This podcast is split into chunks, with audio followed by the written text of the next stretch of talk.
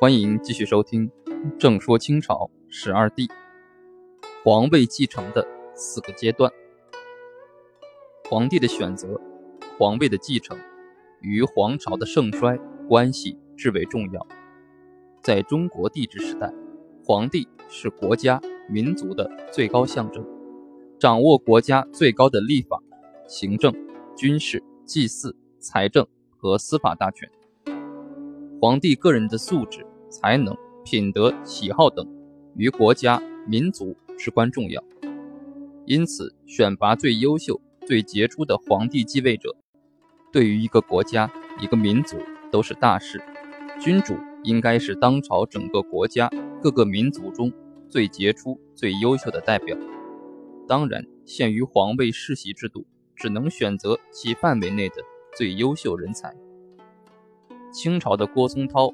道光进士，曾属广东巡抚兵部侍郎，首任出使英国大臣兼驻法国大臣，主张学习西方科学技术和议会制度。他在《史西继承》中说：“西洋所以享国长久，君民兼主国正故也。”郭松涛不仅看到西方的船坚炮利，而且看到西方的议会制度。但这位中国当时的先知先觉者，因此受到上至庙堂，下至士子的从骂，甚至于要烧毁他的住宅，死后还要掘坟焚尸。一个国家、一个民族的领袖，其产生过程可以分为君主、军民兼主、民主三种主要模式。从清朝入关后的二百多年间，纵观世界大势，总的发展趋向就是民主化。当然，不同国家、不同民族有其不同情况，也有其各自特点。我们可以从清朝皇位继承制度的演变轨迹，看清朝皇位继承是按着君主、军民兼主、民主的轨道前进，还是相反。从清朝皇位继承演变的轨迹来做个简要的历史回顾。第一，贵族公推制。清朝皇帝的选择。太祖努尔哈赤、太宗皇太极时，是由贵族会议推选。大清帝国的奠基者太祖努尔哈赤、太宗皇太极，是当时天下之精英，是各路英雄之俊杰。努尔哈赤以十三副衣甲起兵，开始称雄。但是各部首领不服，努尔哈赤将建州五部逐步征服，又将长白山三部征服，再将东海女真、黑龙江女真逐个征服。还将海西女真、护伦四部、哈达、辉发、乌拉、叶赫逐个臣服，同时要东对朝鲜，西对蒙古，南对明朝。最后，努尔哈赤是历史的胜利者，所以努尔哈赤称汗，是经过长期激烈较量并取得胜利的结果。蒙古、满洲王公贵族共推努尔哈赤为昆都伦汗，皇太极、顺治的登基。都是经过诸王贝勒大臣认真讨论、反复酝酿、彼此协调、政治平衡的结果。虽然顺治六岁登基，但真正掌握实权的是睿亲王多尔衮。多尔衮在当时清朝、南明、农民军、蒙古四种政治力量中是最杰出的英杰人物。第二，皇帝遗命制，顺治皇位继承开始改为遗命制。清朝皇位继承的贵族公推制。仅在太祖、太宗两朝实行过。皇太极死的突然，没有来得及预定后事，所以顺治帝身后的皇位继承没有定下制度。顺治帝病危，其皇位如何继承？当时皇太后还健在，且历世天命、天聪、崇德、顺治四朝，威望高，权势重。顺治帝临终前，皇太后、顺治帝商量由八岁的玄烨继承皇位。此事还同耶稣会士汤若望商量。后来康熙立太子，还请大学士、尚书等朝臣各陈自己的意见，可见这时的皇位继承还有一定的透明度，有一点民主意味。孝庄太后和顺治皇帝开创了清朝皇位继承遗命制。这种皇位继承遗命制，其好处是避免皇位的争夺与残杀，保证皇位继承者的顺利过渡。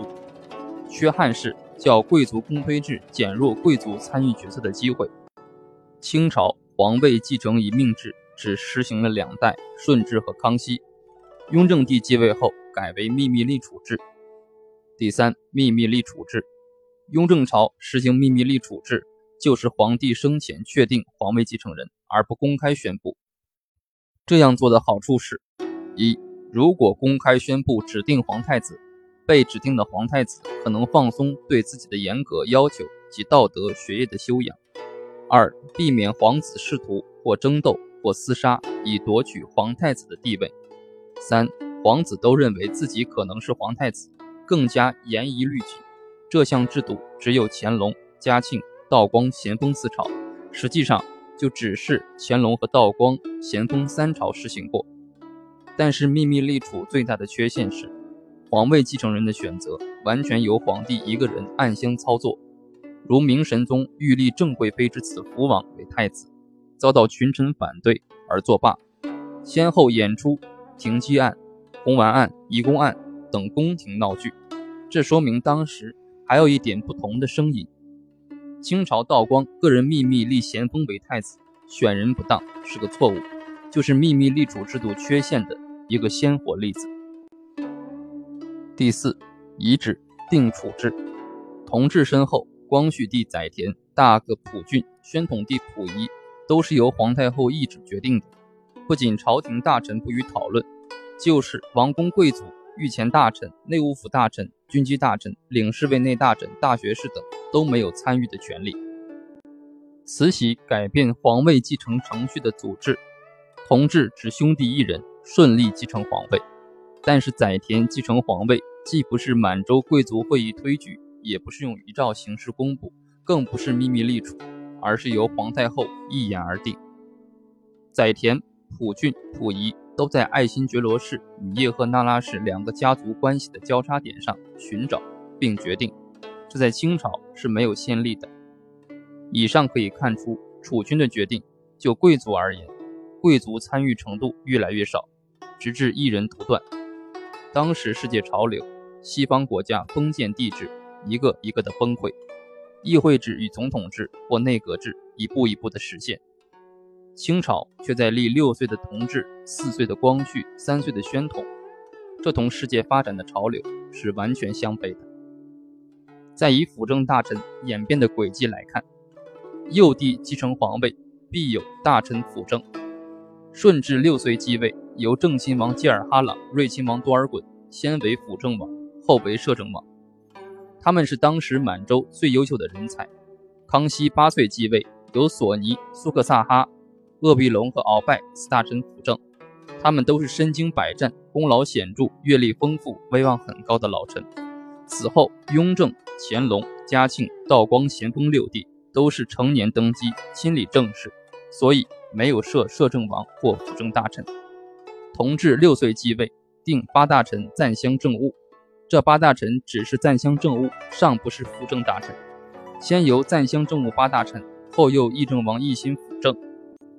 尔后，载湉四岁继位，没有辅政王、摄政王、辅政大臣、赞襄政务大臣、议政王辅政，只有皇太后垂帘听政。慈禧将皇权紧紧地抓在个人手中，达到了清朝集权体制的顶峰。到光绪十年，奕欣被解除军机大臣职务。奕欣与慈禧有联合，也有冲突。经过辛酉政变，否定赞襄政务大臣。是由慈安皇太后与慈禧皇太后垂帘听政，这是重大的改制。尔后，慈禧一人独断朝政，慈禧逐步将满洲贵族中异姓贵族、军功贵族、宗室贵族和帝印贵族都排斥在外，实行个人独裁。所谓是一人治天下，天下奉一人。慈禧皇太后垂帘听政，名为听政，实则主政，逐渐形成集权的局面。这种慈禧皇太后集权的局面持续近五十年。然而，在世界政治日趋民主化的大潮中，大清皇帝的皇权却日益高度集。这是同治、光绪、宣统三朝中国历史悲剧的一个重要原因。清朝入关后十位皇帝，其中五位是幼帝继位：顺治六岁，康熙八岁，同治六岁，光绪四岁，宣统三岁，年龄越来越小。一个六岁、四岁、三岁的娃娃做大清帝国的元首，岂不是天大笑话？且执掌朝纲的是慈禧太后。我们不站在女权主义的立场上，而是站在中华民族利益的立场上来考察这个现象。慈禧作为一个女人来说，无疑是杰出的，是优秀的。她很聪明，更懂权术。我们用政治家的标尺去衡量慈禧，发现她没有政治家的远见卓识。宽阔胸怀，治国谋略，创新精神。慈禧没有文化，朱批错字连篇，书法拙劣，常年在紫禁城或颐和园，不懂农工学商军，更不了解国外实情，仅靠玩弄权术，掌控泱泱中华大国，面对新兴世界列强，怎能不败？这是家天下君主制的必然结果。清朝的家天下。君主制，皇帝只能在爱新觉罗氏宗室中选择，而不能在民众中选出最优秀、最杰出的元首。在激烈的国际竞争面前，优胜劣汰，落后挨打，败下阵来，轻作断绝。当时的世界，六岁的同治，四岁的光绪，三岁的宣统，面对的对手都是谁呢？美国林肯，美国第十六任总统。恰与同治同时，以反对蓄奴的政治纲领赢得总统大选，在任期间平定南方叛乱，进一步扫荡了奴隶制度，捍卫了国家统一。英国维多利亚女王，英国女王与慈禧大体同时，自1876年起兼任印度女皇，使英国实行首相制、国会制。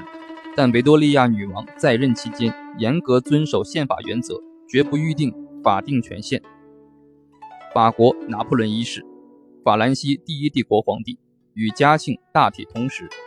一七九九年通过乌月政变夺取政权，一八零四年加冕为皇帝，在任期间建立欧洲霸权，数次打败反法同盟，后兵败被囚于圣赫勒拿岛死。德国俾斯麦，普鲁士和德意志第二帝国首相，与同治。光绪同时，他通过三次王朝战争统一德国，对内推行高压政策，被称为“铁血宰相”。日本伊藤博文，日本首相，大体与光绪同时，曾在英国学习海军，在任期间起草明治宪法，在废除日本封建制度、建立现代国家中起过重大作用，在甲午战争中取得胜利，迫使清政府签订《马关条约》。慈禧和光绪与日本的对手是伊藤博文。俄国亚历山大二世，俄国皇帝，大体与同治、光绪同时，于克里米亚战争期间继位，之后废除农奴制度，并进行财政、文化、司法、军事等方面的一系列改革。虽然其改革并未达到现代化，且工业革命在其任内也未真正展开，但其任期被誉为大改革时代。慈禧太后及其傀儡皇帝同治、光绪，恰与美国的林肯、德国的俾斯麦、日本的伊藤博文、俄国的亚历山大二世等同时代。这个孤儿寡母为清朝最高决策与最高权力者，怎么可以同他们相匹敌呢？固然，慈禧几乎同英国女王维多利亚同时，但这时英国已经确立国会制度并实行首相制。慈禧对奕欣这样的议政王却可以任意革调，不受任何约束。慈禧太后不受监督，第一是不受法律监督。阿奎那在《阿奎那政治著作选》中论述道：“君主的地位是超过法律的，这是因为谁也不能为其自身所拘束，并且法律的拘束力只能起源于君主的权利，所以据说君主的地位就超过法律。”因为如果他违反法律，谁也无法对他宣告有罪的判决。因此，只有圣上英明，没有君王犯罪，更没有人能够审判君王的犯罪行为。第二是不受行政监督。清朝设有督察院、通政使司，有大学士、军机大臣等，都有对皇帝建议的权利。但是谁不听皇帝的话，皇帝就罢谁的官。他们由皇帝任命，怎么能监督皇帝呢？第三是不受舆论监督，清朝舆论的经议者主要是知识分子，康熙、雍正，尤其是乾隆，大兴文字狱，歌颂者升官，批评者贬黜，不同声音噤若寒蝉。清朝皇帝失去法律的、行政的、舆论的监督，便形成皇帝专制独权的集权专制局面。一人治天下，天下奉一人。司马迁有句名言说：“究天人之际，通古今之变。天，天时也；人，人义也；古，见界也；今，通变也。”其实，西方许多国家已经工业化、民主化，清朝还是家天下、君主制。清末。弘光宣三朝，慈禧太后通过听政、训政、亲政，实行专政长达半个世纪之久，逆天时、服民意、不见古、具通变。因此，清朝的覆亡、民国的兴起，既是历史的必然逻辑，也是民意的自然选择。努尔哈赤、皇太极、多尔衮都是当时天下最优秀的人才。后来，康熙、雍正、乾隆三帝是踏着前三帝功业的基础。